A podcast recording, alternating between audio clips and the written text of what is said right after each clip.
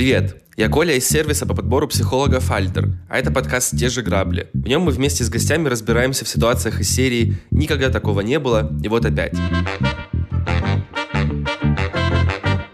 Мы обсуждаем, что делать с граблями, как их заметить и как помочь себе в такой ситуации.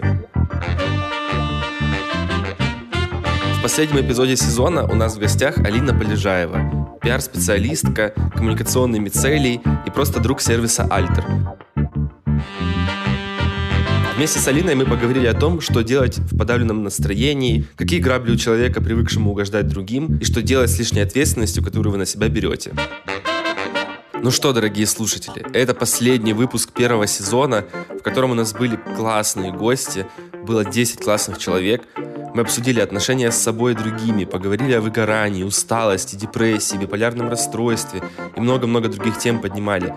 Спасибо вам всем, что слушали первый сезон, что писали комментарии и делились выпусками.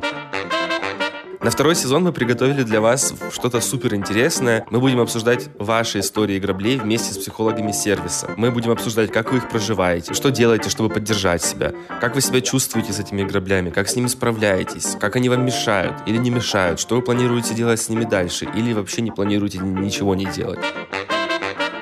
И в комментариях к этому эпизоду мы разместим ссылку, в которой будем собирать истории от вас. Пожалуйста, поделитесь своими граблями, чтобы их услышали другие. И чтобы другие слушатели узнали, что наступать на грабли – это супер нормально. Обязательное важное напоминание для всех слушателей этого подкаста, что у вас есть подарок. Это скидка 20% на первую сессию с психологом по промокоду Грабли. Он действует до 31 декабря 2023 года. Все ссылки, которые я упомянул в начале, мы обязательно оставим в комментарии к этому эпизоду. Ну что, поехали! Алина, расскажи, пожалуйста, немножечко про себя. Я себя считаю коммуникационными целями, потому что моя работа связывать людей, связывать проекты и иметь своих прекрасных агентов, засланных казачков во всех проектах, которые я люблю. И как-то вот так и получается. Но если говорить понятными, более-менее, я думаю, твоим слушателям точно, категориями, я занималась очень долго пиаром, в том числе пиаром культурных проектов. Три года почти работала в музее «Гараж», ушла год назад, решила на волнах подрифовать экстрима максимально. Потом помогала запускать гастропроекты. И в данный момент обрела новый домик, МОХ-бюро, природа, сады, культура. Это московское представительство петербургского ландшафтного бюро МОХ, где они хотели сделать офис, а в итоге сделали и галерею актуального искусства, выставочной программой которого я сейчас буду заниматься, и сейчас в полной мере готовлю план, и это вообще это отдельная тема. Я так предвкушаю, это будет что-то совершенно магическое. Также занимаюсь там маркетингом, в целом менеджментом, но изначально меня привлекли помочь с открытием проекта как пиар и ивент. А в итоге мы поняли, что мы вообще будто созданы друг для друга, и команда Мох вообще потрясающе собралась, и московского проекта в том числе. Поэтому сейчас у меня как бы вот этот постоянный домик, плюс я преподаю в британской высшей школе дизайна на английском языке маркетинг. Пока я веду только один курс а, и один модуль а, под названием Content Marketing and Production.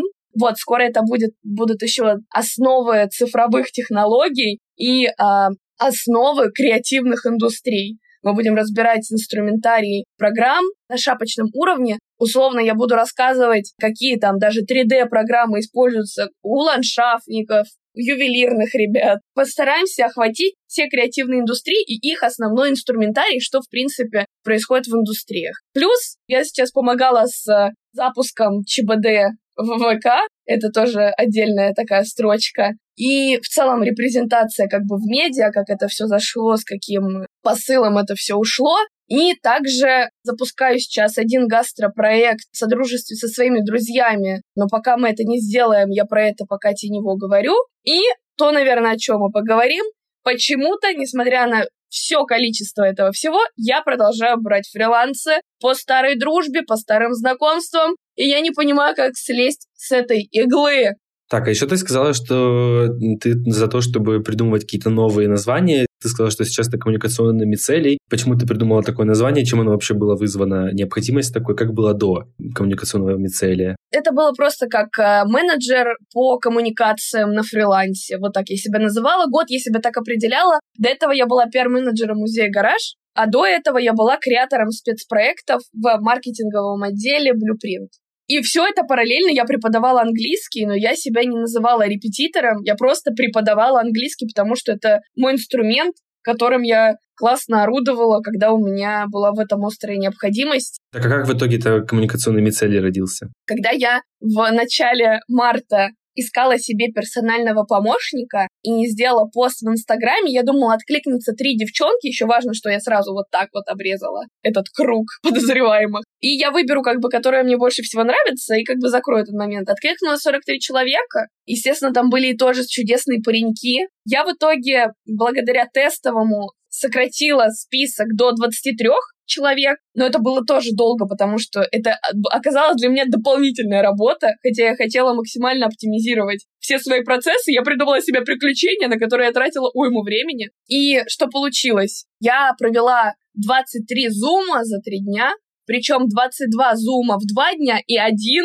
понедельник. И пока я общалась с этими потрясающими вообще совершенно людьми, и когда я в голове своей расфасовывала их на проекты, которые мне когда-то предлагали вести или сейчас предлагают, и я понимаю, что я могу условно как направить их и немного курировать, и в целом они как условно медлы и джуниоры, когда проект новый, понятно, что маркетинг очень нужен, но баджетинг — это вообще отдельная тема. И когда люди искренне хотят со мной работать. И я на самом деле тоже хочу, но я сталкивалась с тем, что я начинала с ними работать, но отдача, я привыкла по-другому уже, и мне сложно было как бы снова условно скоррелировать сколько я отдаю, то есть я начала отдавать, сколько, мне кажется, это сейчас вот по моим ощущениям стоит, и, естественно, это, ну, как бы не соответствовало. И я, когда проводила эти зумы, я поняла, что, о, вот эту девчонку было бы круто в кривоколенный, допустим, бар. Ира Шульженко звала в пиар художественного, можно, типа, ее с ней познакомить.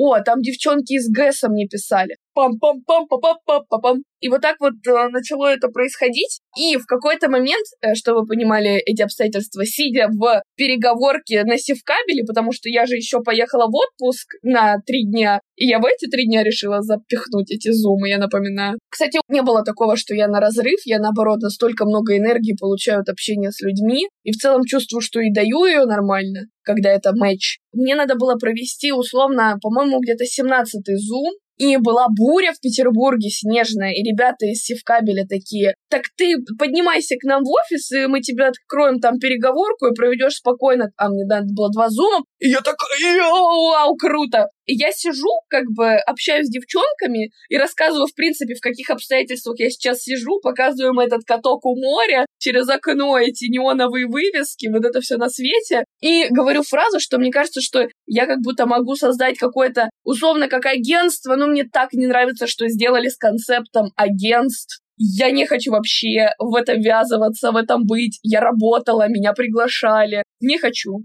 я поняла, что наверняка есть что-то другое. Ну вот, что-то, что по смыслу похоже, а я в какой-то момент, ну, начнем с того, что один из моих самых любимых фильмов — это «Fantastic Fungi», документалка на Netflix про микологию, и там классный миколог. И, к сожалению, не помню его имя. Человек из пиара, да, плохо с именами, но вот так живем. Тренируемся, точка роста. Новый челлендж challenge, yes. И я поняла, что вообще я люблю, когда что-то красиво звучит, и когда это по смыслу еще подходит. Это просто удивительно. Я подумала, что по смыслу, типа мицелий, это как раз-таки условно та сетка, когда есть вот этот вот источник этой бицели, и дальше вот это пошло, пошло, пошло. Не везде получилось прям удачно притыкнуть. Допустим, ко мне обратился там один хороший торговый центр, назовем его так, и нужно было придумать им art commission, и одну девчонку я подключила к этой задаче, и мы очень много с ней реально потратили время на подбор художников, еще чего-то. И я делала презы, делала, делала, делала, а в итоге они просто пропали. И вот недавно вернулись и такие, кстати, мы взяли одного из художников, можем ли мы вас как-то отблагодарить? А я первый раз в такой ситуации, я даже не знаю.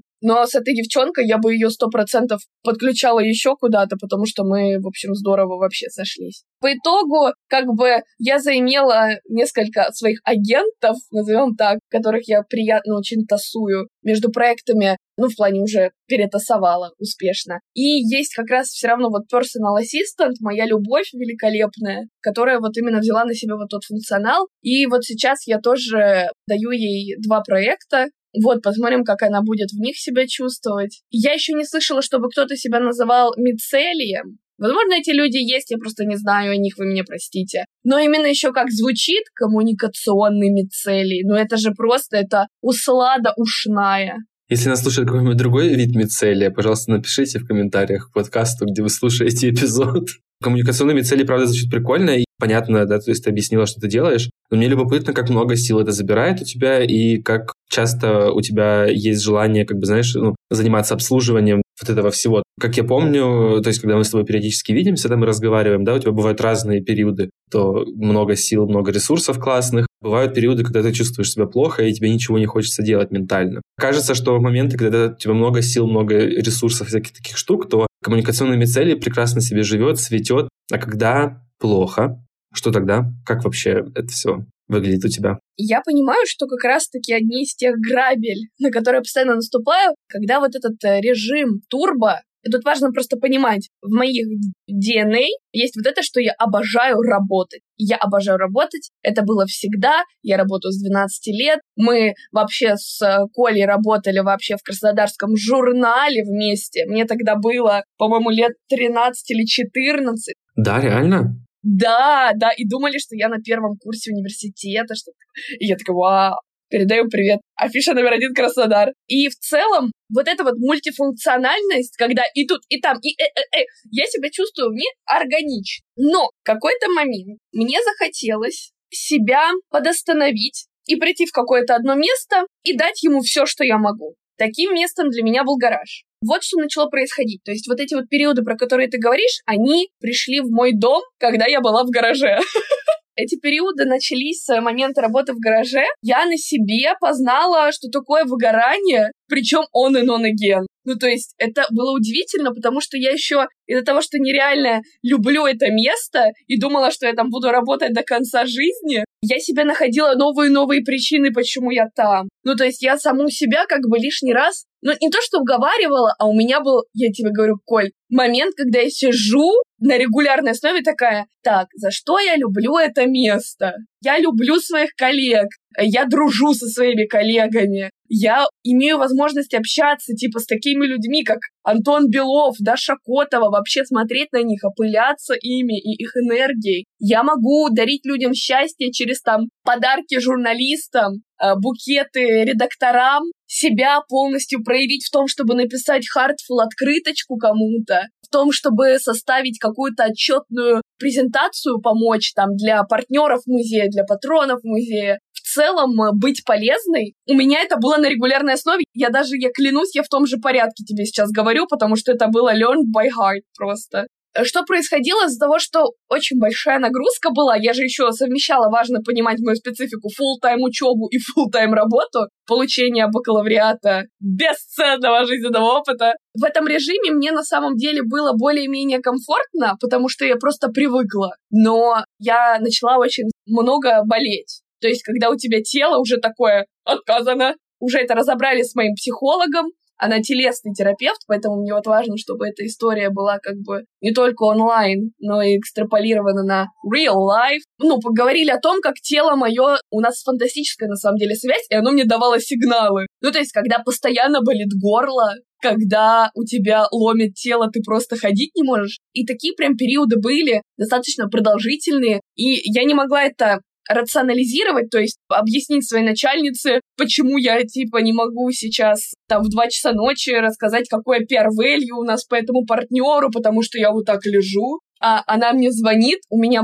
лагает телефон, и у меня высвечивается, что мне звонит мама, и я помню, как я беру телефон, и я такая, И она говорит, что? И я слышу ее голос, и я понимаю, что, ну, типа, для нее я бы сделала вот так. Да, да, да, да, алло. Ну, то есть, а перед мамой я как бы могу показать весь спектр плохости своего состояния даже последний вот мой аккорд год назад был, это был февраль 22 года, я на протяжении полутора недель вообще не вставала с кровати, но я уже давно приняла решение на тот момент уйти, в январе еще. Просто изнасиловала себя тем, что такая всем объявила, я через полтора месяца ухожу, потому что дел мне надо было передать. Ну просто безумие, сколько дел но морально я уже себя постепенно как по пуговкам отстегивала от этого места, хотя я так верила, я так себя всегда убеждала в том, что я здесь до конца жизни. Поэтому это было странно. Тут было много моментов, когда ты, условно, свое же убеждение, что ты сейчас этим людям просто... Вот все, что вы мне скажете делать, я сделаю, а ты такой, подождите, давайте я прислушаюсь к себе, я там каким-то путем получаю фрилансы, где супер классная коммуникация, супер классная отдача, постоянный фидбэк, и типа у меня было удивление, типа, так можно было? Можно было. Но все равно, когда я ушла, я ушла в никуда. Я ушла с небольшими накоплениями три месяца готовиться к выпуску из университета, где я сама себе, естественно, придумала, что мне надо сдать все лучше всех. Поэтому тело говорило со мной. Я не знаю, очень ли мне жаль, что я не прислушивалась. Я думаю, что нет. Это знание ко мне пришло вот сейчас, и я его понимаю, осознаю. Но, возможно, если бы тогда я уже была с этими знаниями, я бы не получила тот грандиозный опыт, если бы я ушла условно там через год или полтора.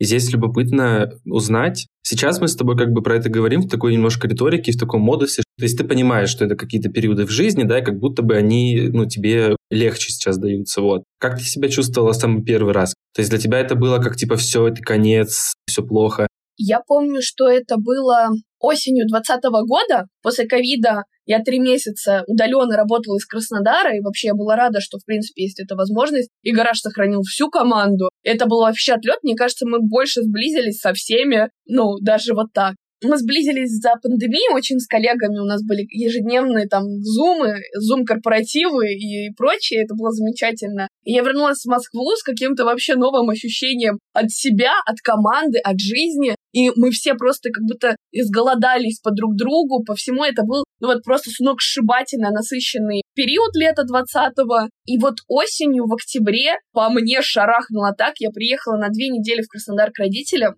и я плакала на диване беспрестанно и не могла сказать, что со мной. Вот это было страшно. Причем моя мама, она психолог, она сказала, из тебя выходит. Но вот и из меня она выходила, но много напряжения. То есть выходило из меня напряжение. Я просто на тот момент не плакала, я не знаю сколько.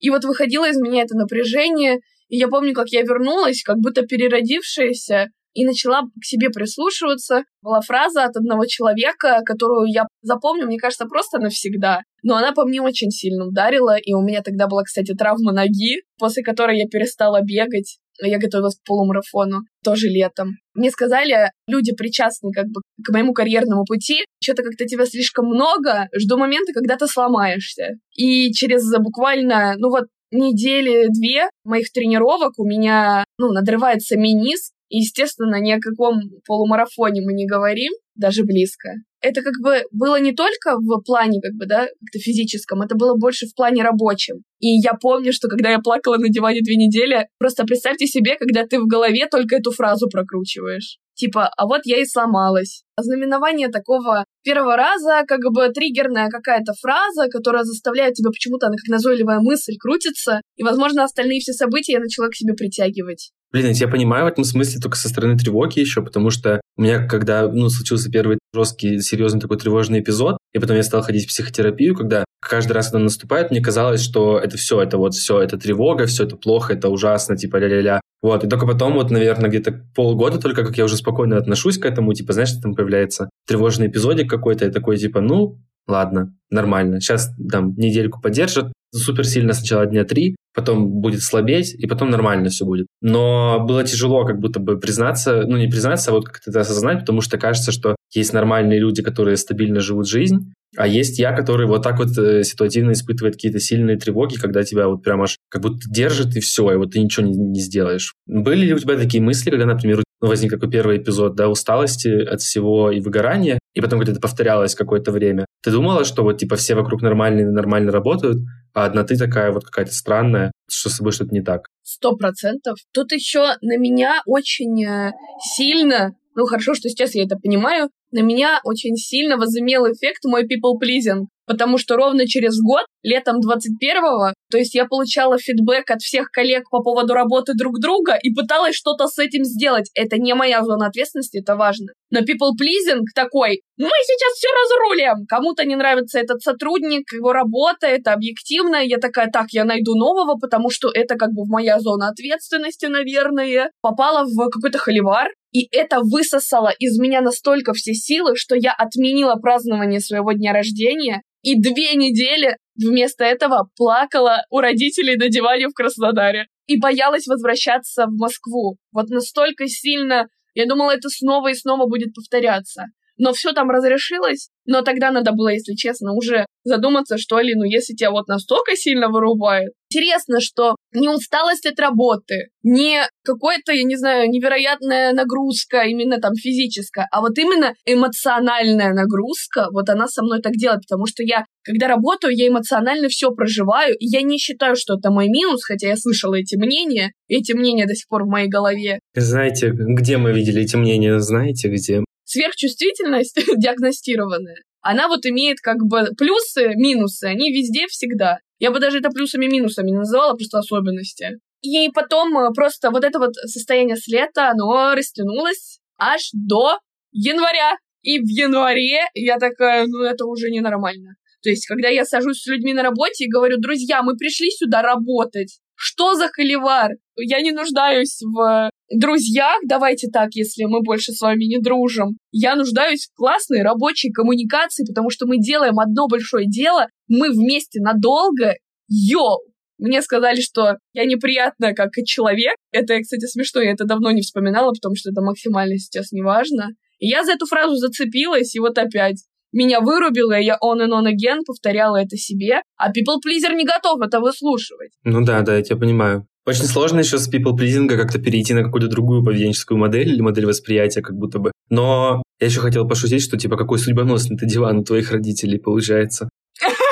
Не, я тоже об этом думала. Да, у меня был план, что э, после увольнения в 20-х числах февраля я прилечу к родителям домой, буду плакать на диване две недели. Но никто ничего не понимал, аэропорт уже больше года не работает, и это меня дико как бы фрустрировало. Поэтому плакала у себя на кровати.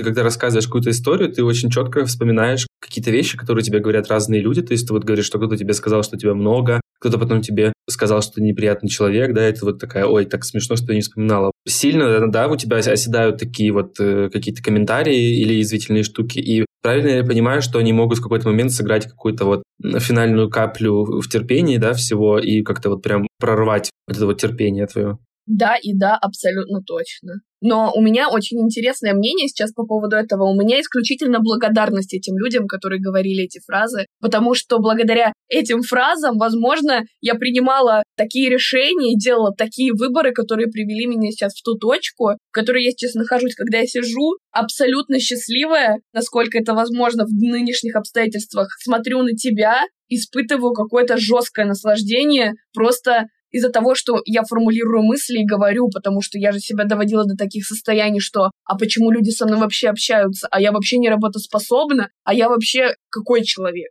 Ну, то есть вот до такого триггер, который почему-то начинает в бурение такое переворачивать меня. Я считаю, что это очень ценные моменты были, потому что они мне добавляли как бы осознанности. Не то, что где-то я там факаплю или еще что там, все мы факапим, а что-то я про себя еще не до конца поняла, почему это меня так встригерило. Но благодаря терапии я начала сама быть для себя этим инструментом триггерства. Поэтому мне не нужны такие эмоциональные потрясения, и они в мою жизнь больше не приходят. Спасибо маме, папе и всем моим хейтерам. Спасибо всем моим друзьям.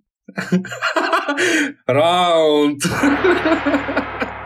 Ладно, на самом деле есть вопрос любопытный. Ты говорила до этого, что ты такой, типа, people pleaser, да, человек, который пытается там как-то угождать в этом смысле. И тут ты сказала, что ты как будто бы занимаешься самобурением в этот момент. И мне стало любопытно, насколько тебе сложно признаться себе, что ты как бы как человек, который там привык, ну, наверное, угождать другим, ты, наверное, в первую очередь думаешь, что типа вот, а что не так со мной, да, то есть как будто бы э, первым делом ты начинаешь вот копать. Насколько тебе сложно в таких ситуациях поменять взгляд с того, чтобы лишний раз выковыривать себя, и для того, чтобы ну, объективно посмотреть на какое-то окружение, да, и подумать, что, может быть, там дело не во мне, а в обстоятельствах каких-то вокруг и в людях вокруг. Насколько тяжело дается? Я думаю, что бывают моменты особенной уязвленности и уязвимости. Но если у тебя опора на себя, и ты знаешь, ты самоценен, ненавижу слово самооценка, про самоценность больше здесь. Если у тебя условно эти корни закреплены, то все, что говорят, это типа ветер,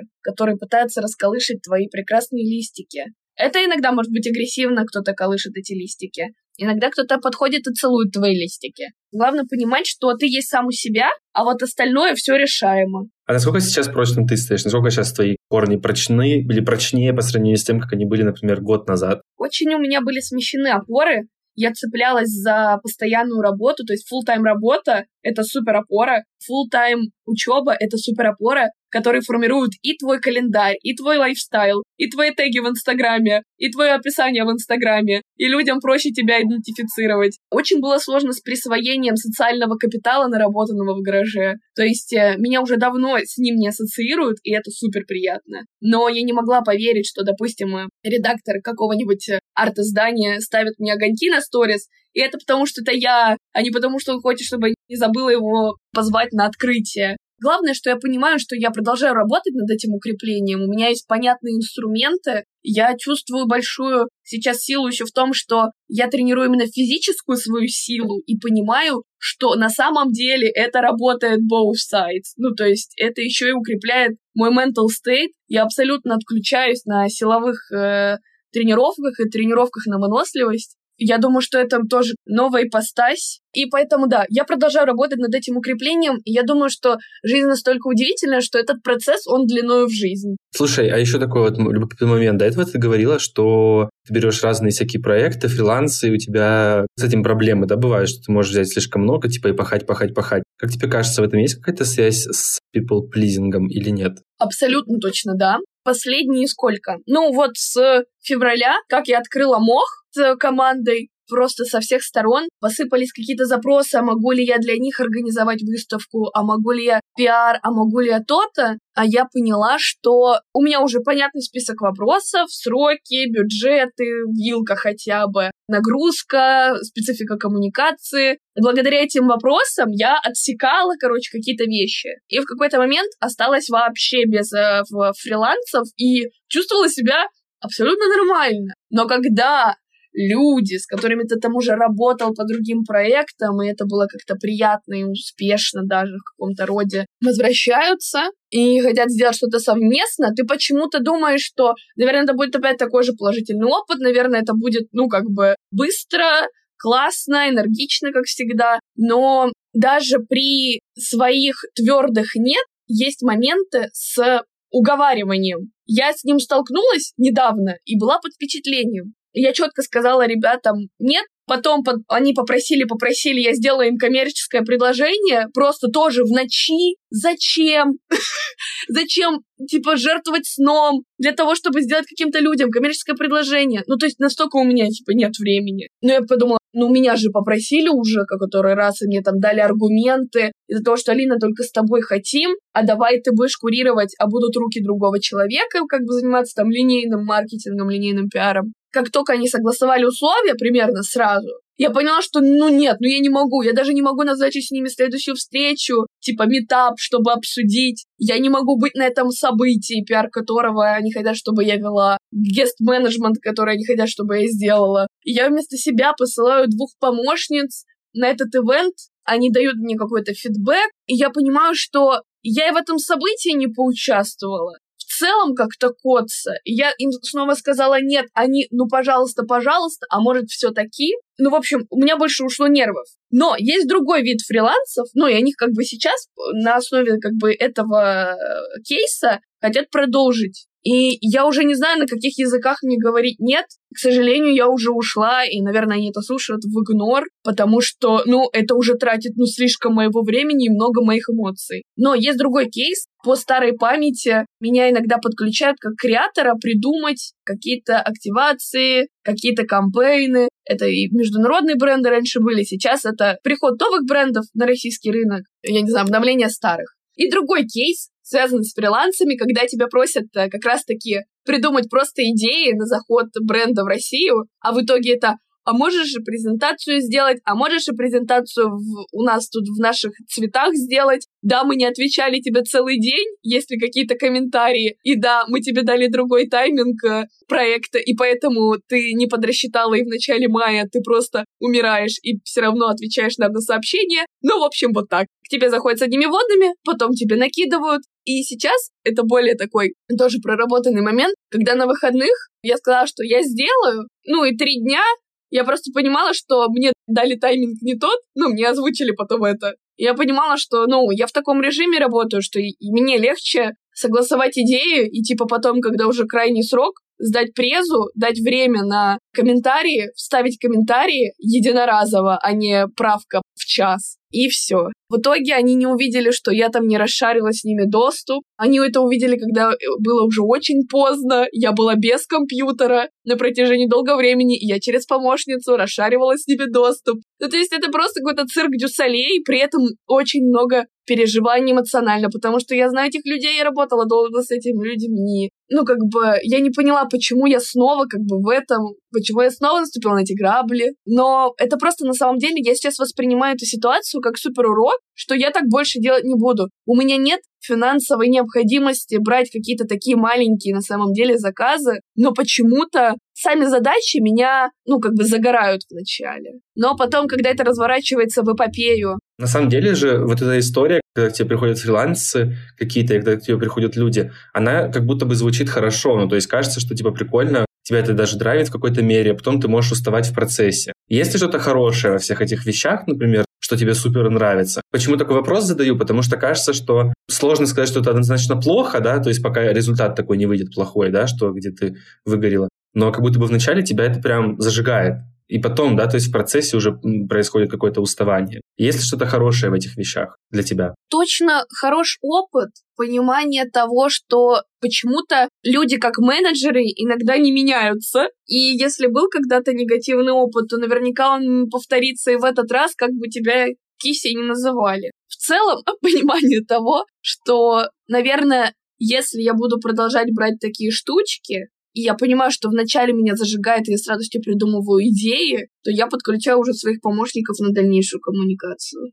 А есть у тебя какие-то способы самоподдержки? Сто процентов есть. На самом деле оно начинается с момента, как я выстраиваю свою работу. Я веду календарь, куда я вношу абсолютно сразу все, что мне приходит на ум, все мои планы, все дедлайны, все срочные задачки, типа временные промежутки, когда я буду делать ту или иную задачу, я также закладываю в день по два часа на срочные задачи, которые могут прилететь в течение дня, и у меня на них уже есть время, если что. Мне очень помогает ведение, внимание, телеграм-канала, который я назвала «Тудушник», куда я закидываю все свои задачи в режиме вор постоянно. И там легко реакциями отмечать, когда ты выполнил. То есть я до этого превозносила Notion и не могла без него жить, но сейчас я не могу жить просто без этого приватного своего телеграм-канала. И это супер круто работает, это всегда под рукой. И всегда я люблю пролистывать и в ретроспективе смотреть, сколько я забыла, типа, тех там задач. Вот, вот это единственное меня немного напрягает, но ничего страшного. Мне очень помогает психолог.